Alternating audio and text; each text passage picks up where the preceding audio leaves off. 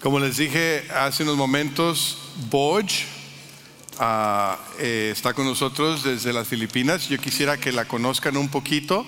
Ah, eh, eh, Boj, tell us a little bit about yourself. Ella habla inglés, tagalo y, y lo ilongo, pero le faltó el español. No se preocupen que. Um, so, um, tell us a little bit about yourself, Boj. Buenas tardes. Hey. Wow, wow. Um, hello, everyone. My name is Doniel Boj Pinuela Gallinero. Sounds Spanish like, but but I uh, you can call me Boj, and I'm 17 years old. I'm from Iloilo City, Philippines. Um, my mom's here. I am traveling with my mom, and it's very nice to see you all. Eh, Boj nos, nos dijo su nombre completo, ah, pero dice, me pueden decir Boj, tengo 17 años, soy de la ciudad de Hilo Hilo y vengo con mi mamá viajando. Uh, thank you, Boj, for being here. I want to ask you, when and how did you decide to follow Jesus? ¿Cuándo y cómo decidiste seguir a, a Cristo? Um, when I was young, I grew up in a Christian family, and I I tend to attend services, church services, sing and dance for the Lord, and I thought that is the way for salvation and eternity. So I never had established a s- um, uh, I never had established a relationship to God. So, one summer camp, a pastor challenged me to and questioned me Do you really have a relationship, a close relationship to God? What is your relationship to Him? And what is your position to Him? Are you even a child of God or something? And I also questioned myself if I really have that relationship established. So I decided to accept Jesus. I never thought that I have to accept him first before doing churches and church services and everything. But I have to accept him because that is what salvation is accepting Jesus Christ as your personal Lord and Savior. So, in that time, um, April 2012, I accepted Jesus Christ as my Lord and Savior. Amen, amen. But, yeah.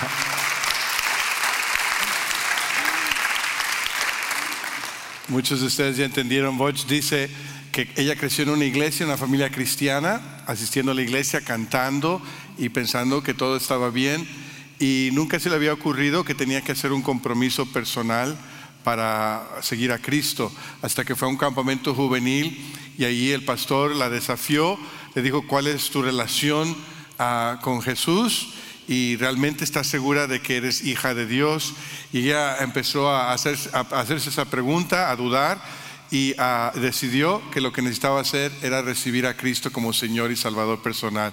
Y dice, yo no me había dado cuenta que, eso, que ese era el camino de salvación, pero ahora ya sé que la salvación se obtiene recibiendo a Cristo Jesús como Señor y Salvador personal. Amén. Butch, uh, we've been going to, since you decided to follow Jesus, we've been going to the Philippines for about five years and Yeah. doing a conference we call Renew. And during that conference, you attended the conference for a couple years. Uh, and I wonder, what are some things that you learned from those conferences? Eh, Hemos estado yendo a las Filipinas por cinco años haciendo una conferencia que llamamos Renovación. Y le pregunto qué es lo que aprendió en las conferencias que llevamos allá.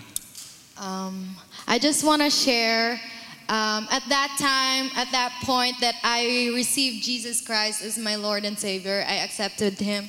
I memorized a life verse for me to meditate day and night, and that is Jeremiah 29:11, which says, "For I have plans for you," says the Lord, plans to prosper you and not to harm you, plans to give you hope and a future, not only a future, but a bright future. So I hold on to that promise and I never thought that this is what God's plan is all about.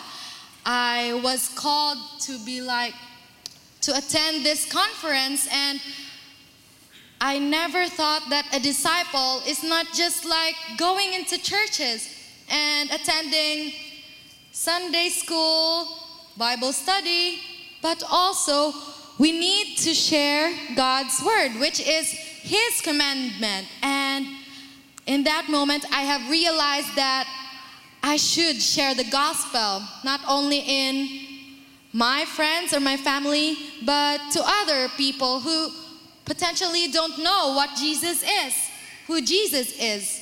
And they could establish a relationship just like I did. So I have learned a lot in Renew, and I have learned how to minister in buses. I drive, um, I ride buses to school because our school is very far, and I take that as an opportunity to share the gospel in just one minute. And that tool is what I've learned in the Renew conference, and that was very helpful for me to create other disciples and disciple them to make other disciples. Yeah. Amen.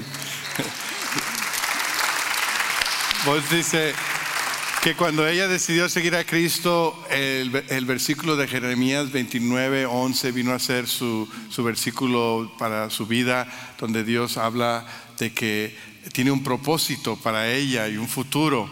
Y dice, ella no sabía cuál era ese futuro, ah, pero cuando empezó a asistir a las conferencias que llevamos allá, aprendió que un discípulo no es solamente alguien que asiste a la iglesia, que va a la escuela dominical, que va a estudios bíblicos, pero alguien que comparte la palabra de Dios, alguien que comparte el Evangelio, que es un mandato de Jesús, el compartir. Y ella dice que recibió este desafío y que aprendió cómo hacerlo, aprendió a contar su testimonio en un minuto y ella toma el autobús o el camión a la escuela porque vive lejos de la escuela y dice, y yo veo esa oportunidad en el autobús para compartir el Evangelio con otros. Dice, y eso lo aprendí de la conferencia, no solamente a compartir con mis familiares y amigos, sino con otros en el camino. Um, I might add something. I am now working on to the mobile um, network Mobilization. mobilization um, online. I've been doing online ministry that whenever you talk to someone in social medias, you can check them and say, hello, hi, how are you? And uh, do you know Jesus Christ? Uh, Just like that. And then in that moment, you can, you can make that person know who God is. So, in that way, in that sense, you can communicate with other people who are battling with some types of just like depression and people who are having a hard um, hard times in dealing with life. So in that case, you can comfort them and introduce Jesus is what Jesus is. Dice, dice Boch, dice, además uso ah, eh, estar en línea, estar en los, en los medios sociales eh, como Facebook y cosas así para compartir, para preguntarle a las personas cómo están y después de, de que ellos contestan decirles, ¿conoces a Jesús? Dice, nunca sabes quién está pasando por una depresión o por un momento difícil en su vida y necesitan escuchar quién es Jesús y los anima a ustedes a que ustedes lo compartan, porque ella dice que tiene una visión de hacer discípulos que hagan discípulos que hagan discípulos. Ujú. Ok, ya.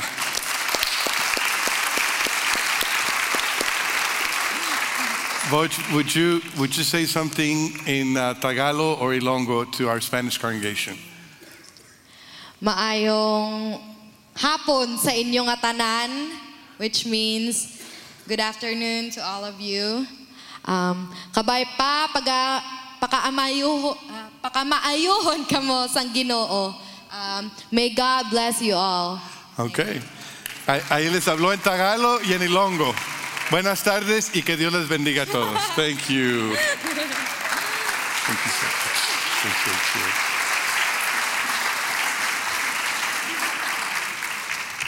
Cuando conocimos a Boch tenía 14 años y, y ella tomó lo que le compartimos y, y lo tomó muy en serio. A veces el Señor llama a, niños, a jóvenes, para usarlos en su propósito. A veces el Señor llama a adultos, a veces el Señor llama a ancianos. Sabe que Dios no es limitado por nuestra edad cuando Él nos llama. Y ese fue el caso de David.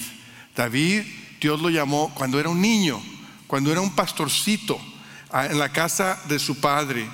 Y Dios lo llamó de pastor para después hacerlo un rey. El mensaje de hoy se titula Del pastorado al reinado.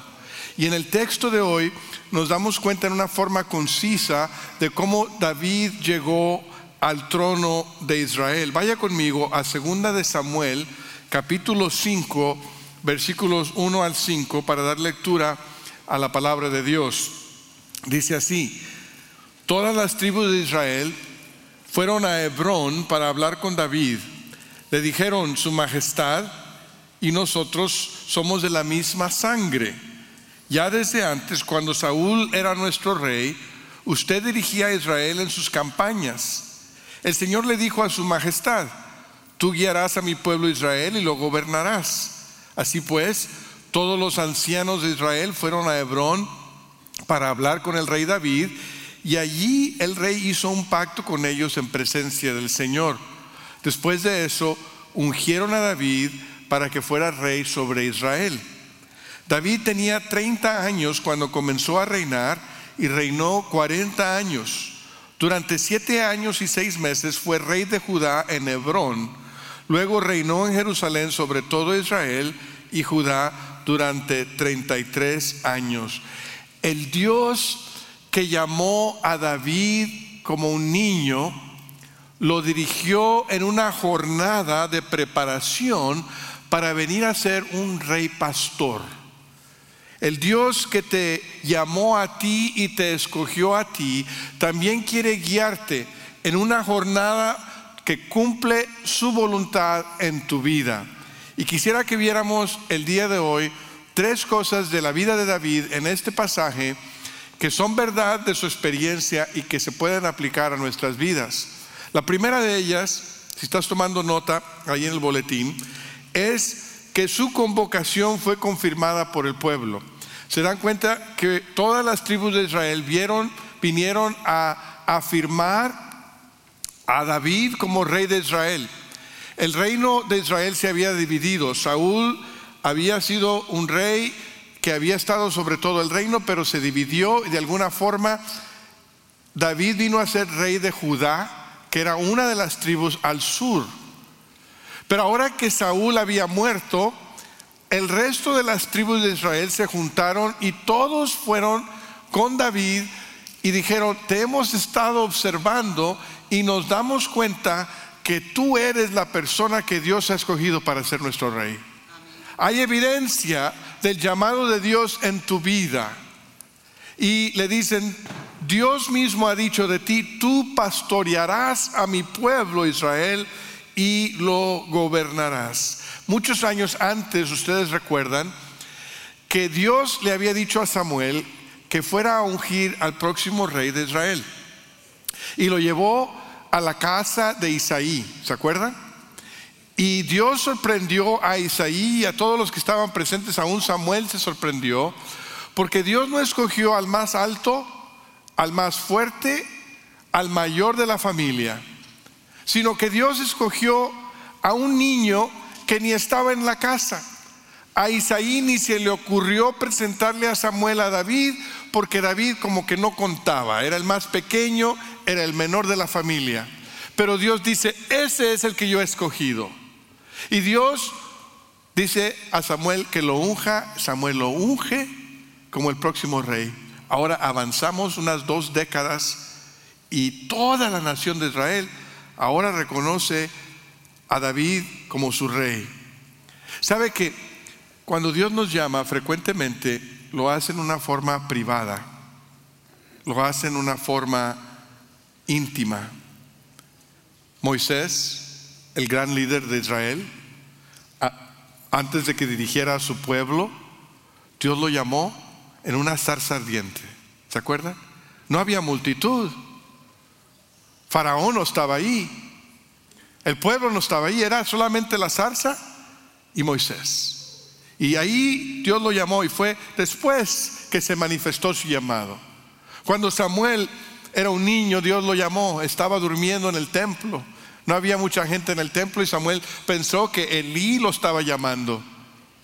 Y fue con él y Elí le dice, no soy yo. Y, siguió oyendo la voz, Samuel, Samuel, hasta que Samuel eh, supo que Dios lo estaba llamando. Y no fue hasta mucho después que Samuel vino a ser el profeta escogido de Dios. Cuando Jesús nació, su madre lo tenía en sus brazos y ella sabía en su corazón quién era este niño y cuál era el propósito que iba a cumplir. Pero no fue hasta los 30 años de Jesús que entró en su ministerio público. Cuando, cuando Pedro fue llamado, Jesús lo encontró ahí en el mar de Galilea, un pescador ordinario, común y corriente, y Jesús lo llama a venir a ser pescador de hombres. Y no es hasta después que se manifiesta que será un gran apóstol. Cuando Saúl, Saulo, perdón, va en el camino a Damasco, tiene un encuentro con el Señor resucitado. Y los, los que lo acompañan y Saúl se dan cuenta de ello, pero nadie en el mundo se imaginaba que ese encuentro lo llevaría, que ese llamado lo llevaría a ser el apóstol que causa un movimiento explosivo del Evangelio y de iglesias por todo el mundo conocido. Cuando Dios nos llama, a veces es a quietas, a veces es en privado, a veces es un evento pequeño, pero tarde o temprano otros lo confirmarán. Tarde o temprano la gente dirá, yo veo la mano de Dios en tu vida, yo veo el llamado de Dios en tu vida yo veo la presencia de Dios en tu vida. Así fue con David. Nosotros aquí en, nuestra iglesia tenemos algo de vez en cuando que llamamos ordenación. Y es cuando oramos por diáconos y pastores, pasan aquí al frente y les imponemos las manos. Cuando les imponemos las manos, no es, en ese momento que le imponemos las manos, no sucede nada mágico. En ese momento que les imponemos las manos para orar por ellos, no es el momento en que son llamados. Usualmente fueron llamados mucho antes y empezaron a servir mucho antes. El momento que les ponemos las manos es el momento que decimos, hemos visto la evidencia de tu llamado y ahora lo afirmamos, ahora lo confirmamos. Y eso es lo que estaban haciendo los ancianos de Israel.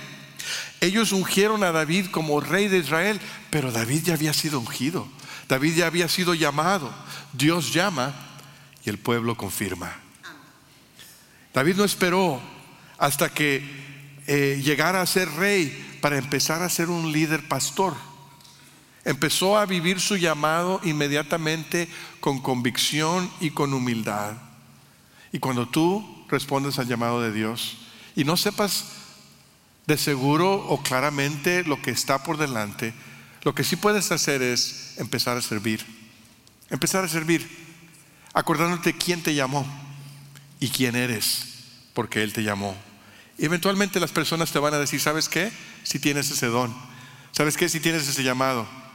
Ojalá que no te digan, ¿sabes qué? No lo haces. Cámbiale. Y de vez en cuando está bien que nos digan la verdad del amor, ¿no? Ah, pero el pueblo confirmará nuestro llamado. El Salmo 23 es una, eh, eh, es, es una obra de arte del rey David que describe su jornada con Dios de pastor a rey, de, pasturas, de pastos verdes al palacio. Y en este Salmo 23, David nos dice cómo él llegó a conocer al Señor como su pastor. Experimentó su amor y su cuidado como el gran pastor. Y por eso puede decir de él, Jehová es mi pastor nada me faltará. En lugares de delicados pastos me hará descansar. Junto a aguas de reposo me pastoreará. Confortará mi alma. Me guiará por sendas de justicia por amor de su nombre. David conoció a Jehová como un pastor amante que le proveyó todas sus necesidades. Antes de que David pudiera ser pastor del pueblo, tenía que conocer al pastor de pastores. Antes de que David pudiera guiar al pueblo de Dios, tenía que conocer al Dios del pueblo. El Dios que nos llama a ser parte de su propósito redentor. El Dios que nos da un lugar específico y singular en ese plan redentor. Nos llama. Y la parte más básica de nuestro llamado es esta. La parte más esencial de nuestro llamado es esta. Es conocerlo como nuestro pastor. Esa es la parte más esencial, conocer su amor. Es dejar de seguir a los demás o a las otras cosas. Es dejar de seguir nuestros sueños, nuestras pasiones, nuestras ambiciones, los ídolos del mundo y dedicarnos a seguir al pastor de pastores. Y ahí conocer su amor, ahí conocer su perdón, ahí conocer su cuidado, ahí conocer cómo nos sostiene, ahí conocer su poder, para que podamos entonces vivir nuestro llamado. Cuando nosotros respondemos al llamado de Dios en nuestras vidas para conocerlo y para servirle, Él lo confirmará con su cuidado y su amor. Y los otros lo verán y nos lo dirán. En segundo lugar, vemos en la vida de David que su carácter fue conformado por la preparación. David tenía 30 años cuando llegó al, al trono. Y, si ustedes conocen la historia de Israel, saben que hubo reyes que fueron reyes a los 8 años, a los 12, a los 16, y no eran tan aptos como David. Y la pregunta es, ¿por qué? ¿Por qué David no llegó al trono antes? Alguien me preguntaba en esta serie de, mensajes sobre David, alguien me preguntaba, qué raro que, Dios no, no, haya hecho a David rey después de vencer a Goliat. A mí hubiera sido un buen momento, ¿no? El rey de entonces, pues se había acobardado. Todo el pueblo estaba acobardado. Y aquí llega un chaparrito, aquí llega un pastorcito y vence a Goliat. Buena hora para decir, pues merece ser el rey de Israel. Pero no. ¿Por qué Dios dejó que David pasara por la persecución de Saúl? ¿Por qué Dios dejó que David tuviera que huir y, vivir en temor por algunos días y meses mientras Saúl andaba con sus locuras? Parece que ya volvieron a hacer la película del Rey León otra vez, ¿no? Y, tanto en la original como en la nueva eh, es la misma historia, ¿no? Mufasa tiene un cachorro y ese cachorrito, eh, Mufasa es el Rey León y Simba es el próximo rey, ¿no es cierto? Y entonces cuando Simba de cachorrito ah, sabe que va a ser el próximo rey, como que se le sube a la cabeza, ¿no? y empieza a decirle al pájaro ahí que es el siervo del rey que él va a ser rey. Dice, yo voy a ser el rey león. Hasta hay una canción ahí que dice, I just can't wait to be king, ¿verdad? Y, y, la cuestión, le dice, el siervo del rey le dice, te falta mucho. Había, había cosas que Simba tenía que aprender antes de ser rey. Y yo creo que la razón por, por la cual David no llegó al reinado a una edad más temprana es porque Dios estaba conformando su carácter de acuerdo al corazón de Dios. Lo estaba preparando. David quizás tenía el coraje, el valor, la fuerza para vencer a un gigante. Qué bueno. David tenía la inteligencia para guiar al ejército en campañas militares y tener la victoria. Qué bueno. El valor, la fuerza, la inteligencia son buenas cualidades de un líder. Pero el pueblo de Israel le recuerda a David que lo que Dios lo ha llamado a hacer es a pastorear al pueblo, a guiar al pueblo. Esa es una calidad singular. El pastorear, el guiar al pueblo, apacentar al pueblo, es dirigirlo con compasión. El apacentar al pueblo quiere decir que amas a los que diriges. El apacentar al pueblo quiere decir que los guías por el beneficio de ellos y no por tu beneficio propio. Y esta calidad de liderazgo se aprende cuando seguimos a Dios en las buenas y en las malas. Cuando seguimos a Dios cuando hay prosperidad y cuando hay persecución. Donde nuestro carácter se va forjando y se va pareciendo a Cristo. Porque el ser discipulador no solamente se trata de tu capacidad, sino también de tu carácter. Queremos hacer las cosas que Cristo hizo, pero también necesitamos ser como Cristo. hacer lo que Cristo hizo y ser como Cristo. Es el carácter y la competencia. Fíjense que cuando Moisés es llamado, entre el tiempo que Moisés es llamado al tiempo que Moisés dirige al pueblo hebreo de Egipto, hay 40 años de preparación, ¿se acuerdan de eso? 40 años que estaba cuidando a, las cabras del suegro. 40 años, imagínate tú eso. Y me imagino que a lo mejor Moisés estaba sentado en el desierto y decía, pues a lo mejor me equivoqué. A lo mejor me mareé y vi una zarza ardiendo, pero no estaba ardiendo. A lo mejor yo no soy el que creía que era. A, lo mejor, a lo mejor Dios no me llamó, porque mira, aquí estoy, cuidándole las, las cabras a mi suegro. Qué líder, ni qué libertador, ni qué nada. Eh, eh, entre eh, los dos extremos del ministerio de Jesús hay, dos sucesos muy interesantes. Al principio de su ministerio, Jesús pasa 40 días en ayuno. Y lo que sucede allí en el desierto es que Satanás cuestiona su identidad. Casi momentos antes de que Jesús entrara en el desierto,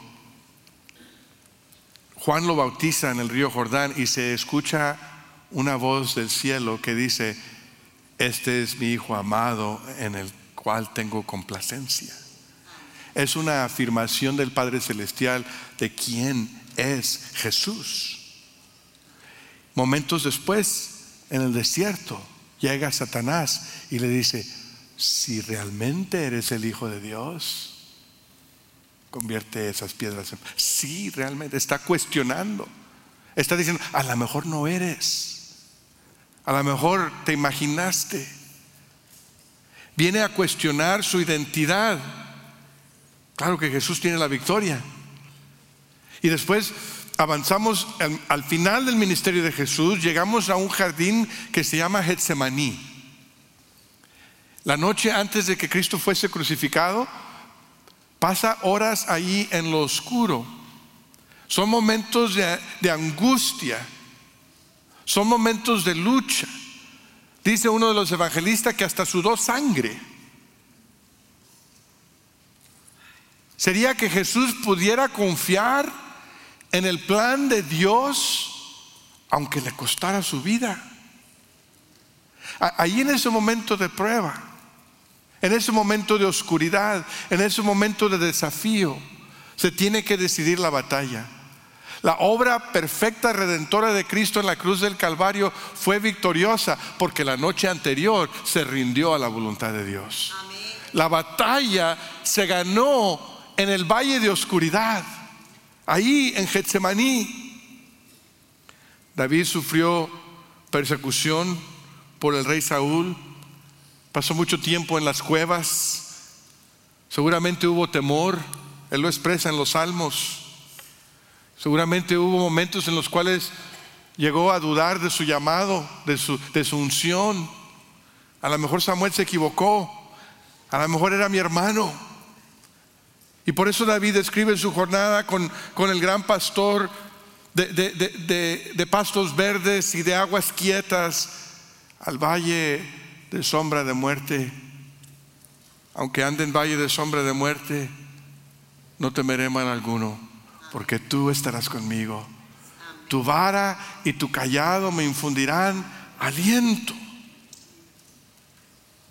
El día de ayer estuve visitando a mi hermana en Corpus Christi, estuve ahí viernes y sábado, porque recibimos noticia de que tiene una condición médica muy seria. Y vino mi hermano de California, mi hermano, mi otro hermano en Corpus Christi, mi mamá y yo estuvimos ahí al pie de su cama viendo su condición.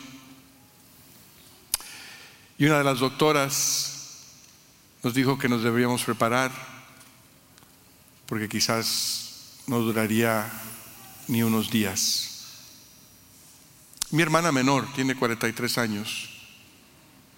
Yo nunca me imaginé que a esa niña que yo vi correr, que a veces ayudé a dormirla, que a veces le di de comer, que yo en algún momento tuviera que estar al pie de su tumba, enterrándola. Yo no sé qué va a pasar. No, todavía como que, como decimos los mexicanos, todavía no me cae el 20. Pero me doy cuenta que cuando vienen las crisis y las tragedias a nuestra vida, nunca es conveniente, nunca es cómodo. Es interesante, yo veo a las personas que, que, tratan con la tragedia en su vida y a veces están buscando la forma de hacerlo más conveniente. Hasta a veces al, planear los funerales, están viendo lo que es más conveniente. Digo, pues, si es que no se trata de tu comodidad, eso es una tragedia, es una crisis. Las crisis nunca son convenientes. Y es que creo que Dios está menos comprometido con tu comodidad y más comprometido con tu carácter.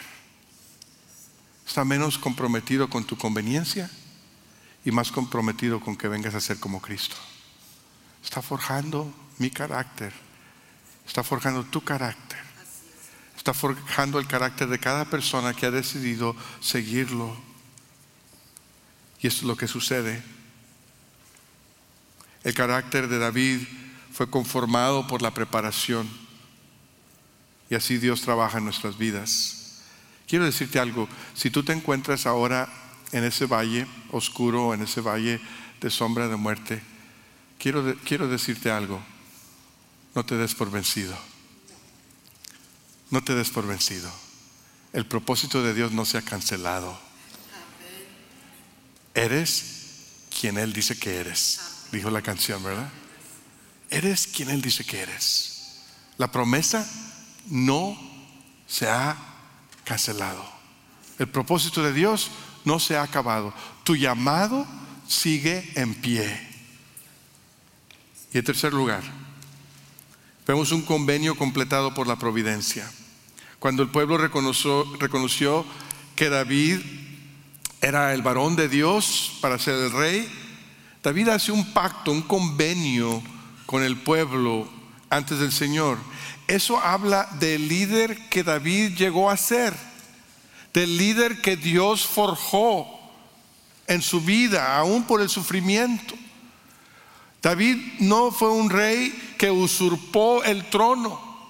No fue un rey que lo tomó a la fuerza, no se adelantó, sino que llegó al momento de Dios en la forma de Dios y no llega y dice, ahora sí chiquitos, van a ver. Con dinero o sin dinero, hago siempre lo que quiero. No, así no fue David. David llegó e hizo un pacto, porque conocía al Dios de pacto. El Dios de pacto le dice a su pueblo, yo voy a ser tu Dios y tú vas a ser mi pueblo. Yo te voy a amar, te voy a bendecir y tú me vas a amar, me vas a obedecer. Eh, eh, eh, el matrimonio es un pacto entre un varón y una mujer que dicen, nos vamos a amar y nos vamos a cuidar, pase lo que pase, en las buenas y en las malas. No es un contrato, es un pacto, es una entrega. Es decir, aquí estoy y, David hace eso con el pueblo. Dice, ustedes pueden esperar esto de mí como rey y yo espero esto de ustedes. Que ustedes sean leales, que ustedes me sigan. Dios forjó el carácter de David y su capacidad como un líder pastor en este tiempo de preparación. Y ahora David demuestra ese tipo de liderazgo. Ese liderazgo liderazgo de siervo, le decimos a veces, es el liderazgo que el apóstol Pedro le dice a los ancianos, o sea, a los pastores, en su epístola, primera epístola, en su primera carta, primera de Pedro, le dice, este es el tipo de liderazgo que ustedes deben ejercitar. Primera de Pedro capítulo 5, versículo 1. Dice, a los ancianos que están entre ustedes, la palabra anciano aquí es una, palabra técnica hablando de un presbítero, o sea, un pastor o un, o un líder de la iglesia. Dice, yo que soy anciano como ellos, testigo de los sufrimientos de Cristo y partícipe con ellos de la gloria que se ha de revelar, les ruego esto, cuiden como pastores el rebaño de Dios que está a su cargo, no por obligación ni por ambición de dinero, sino con afán de servir como Dios quiere. No sean tiranos con los que están a su cuidado, sino sean ejemplos para el rebaño. Así cuando aparezca el pastor supremo, ustedes recibirán la inmarcesible corona de gloria. Amén. ¿Qué cosa? ¿Qué cosa? Dice el apóstol Pedro, los líderes de la iglesia, los pastores, los ancianos, deben guiar como pastores. Quiere decir, deben cuidar y amar al rebaño. No lo deben hacer por obligación. No lo deben hacer cuando les da la gana. Lo deben hacer voluntariamente, con cariño, con dedicación. No porque se, se quieren aprovechar financieramente o porque se quieren aprovechar del poder del liderazgo. El líder siervo debe estar en el ministerio para servir al pueblo. El enfoque número uno del líder siervo es servir bien al pueblo. La responsabilidad número uno del líder siervo es ser un buen ejemplo a los demás. La motivación número uno del líder siervo es darle la gloria al pastor de pastores, a quien le vamos a dar cuenta. Ese es el tipo de líder que Dios quiere para su iglesia. Cuando la iglesia busca líderes, ese es el tipo de líderes que debe buscar. Hay muchos que saben predicar bonito, hay muchos que saben cantar bonito, hay muchos que saben hacer muchas cosas de una forma bonita, pero Dios no se impresiona por lo que hacemos por fuera, sino por lo que somos por dentro. El carácter del líder es importantísimo en el pastorado, en el diaconado, en el discipulado. No se limita solamente a los líderes de la iglesia, no se limita solamente al rey, todos nosotros somos sacerdotes, todos nosotros somos discípulos, todos somos discipuladores y debemos ser líderes siervos. Aprendemos a pastorear cuando caminamos con el pastor, el pastor, el gran pastor, el buen pastor. David llegó al trono y reinó por 40 años. El, el reino se unió Nunca estuvo el reino de Israel más unido que cuando David fue rey. fue un tiempo de paz y de prosperidad. Y por muchos años, por muchos siglos después, David fue el símbolo del rey que Israel siempre anheló tener. Y vemos que Dios lo preparó para ello, de pastorcito a rey. Y hay, un, hay un patrón en la vida de Moisés, en la vida de David, en la vida de Jesús y de y de otros que quisiera ah, señalar ahora. Hay, hay un momento de llamado en cada una de sus vidas, hay un periodo de desafío y después hay un momento de culminación. Ustedes lo pueden ver aquí en la pantalla. No solamente para Moisés, David y Jesús, sino para cada persona que Dios ha llamado a que lo sigan en esta jornada de fe.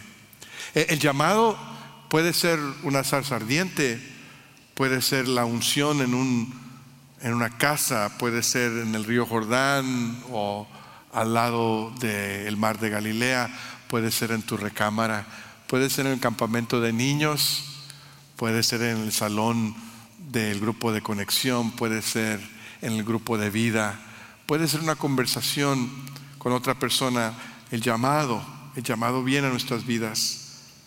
Y luego viene el desafío.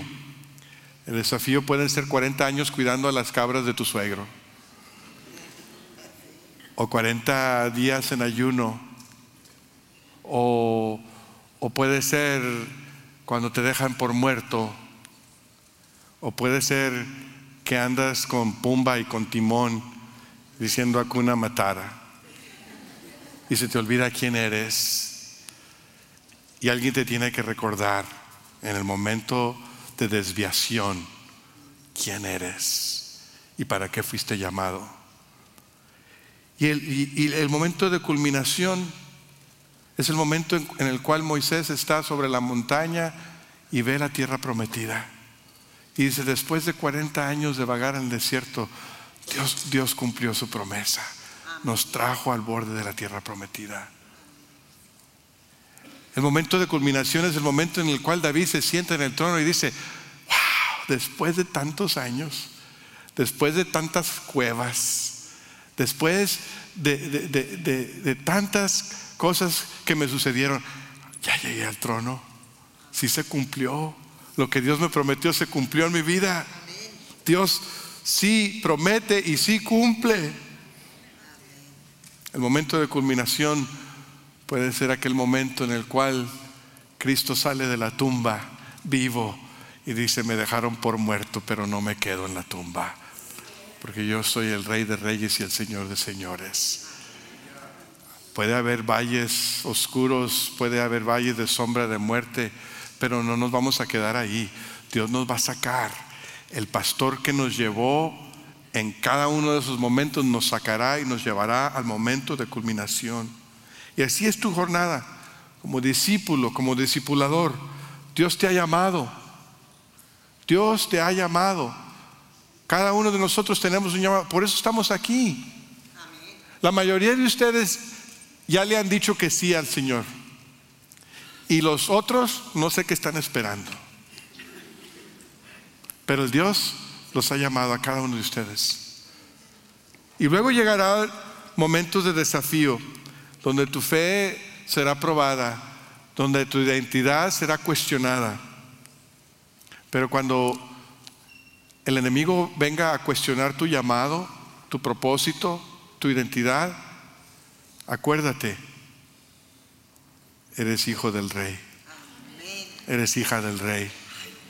Tu destino es caminar con el buen pastor hasta que llegues a reinar con él. Por siempre y siempre y siempre. Amén, amén.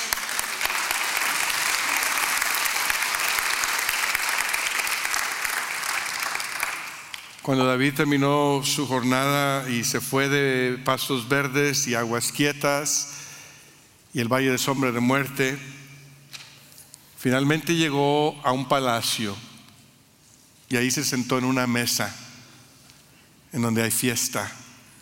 Y dice, aderezas mesa delante de mí en presencia de mis angustiadores, unges mi cabeza con aceite, mi copa está rebosando. Ciertamente el bien y la misericordia me seguirán todos los días de mi vida y en la casa de Jehová moraré por largos días. Esa fue la confianza de David en su jornada de pastorcito a rey. Esa es la jornada a la cual el Señor nos invita a ti y a mí el día de hoy. Mi pregunta es, ¿dónde te encuentras tú en la jornada? ¿Estás en el momento de llamado? ¿Qué estás esperando? Si, si Dios te llama, es porque quiere ser tu pastor y quiere que sepas qué significa que nada te faltará. Y quizás lo que necesitas hacer el día de hoy es decir, sí Señor, yo te voy a seguir. Te confío, te entrego mi vida. Yo quiero vivir tu propósito en mi vida, no mi propósito. No lo que yo quiero, sino lo que tú quieras. Y hoy respondo a tu llamado. A donde tú me llames, y te serviré en la forma que tú quieras que te sirva. Si ahí estás, ahí puedes responder. Quizás te encuentras en el momento de desafío. Quizás estás en ese valle y hoy lo que necesitas ser es recordar quién te llamó y quién eres. Quizás tu prueba no va a pasar pronto. Quizás Dios te va a dejar ahí en la cueva por un tiempo más pero dentro de la cueva, a través del valle, acuérdate quién te llamó y quién eres. Que no se te olvide. Confía en el Señor. El equipo de alabanza nos dirigió y nos dice, aunque parezca que estoy perdiendo la batalla, te alabaré, te confiaré. Y si estás en el momento de culminación, si, si ya llegaste, si dijiste, ya, ya estoy en el lugar donde se ha cumplido el propósito de Dios en mi vida y, estoy en un lugar de gozo y, y, un lugar de triunfo y de victoria, quizás lo que necesitas hacer es ver a los que vienen detrás de ti y decir, voy a disipularlos, voy a animarlos, voy a caminar con ellos, voy a decirles que sí se puede caminar con el pastor y llegar a donde Él dice que vamos a llegar.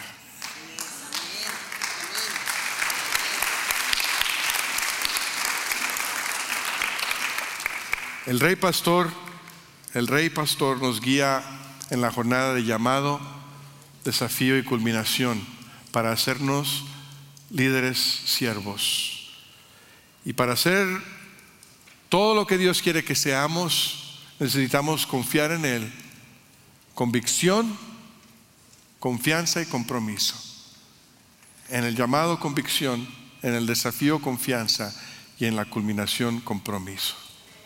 Póngase de pie conmigo.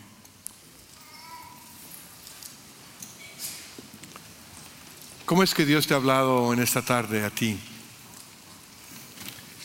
¿Cómo necesitas responder tú a su llamado? Mientras inclinas tu rostro y piensas en lo que Dios está queriendo que tú hagas en tu vida. Quizás lo más importante para ti en el día de hoy es confiar en Cristo como Señor y Salvador.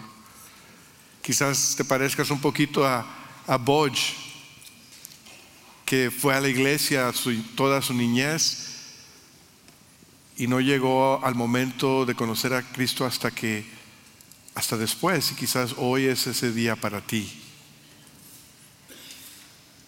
donde dices, hoy quiero ser una persona nueva, hoy quiero comenzar una jornada con el gran pastor de las ovejas.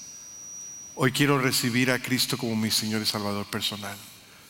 Lo puedes hacer ahí donde estás. Puedes hacer una oración, decir, Señor, soy pecador, soy débil, te necesito.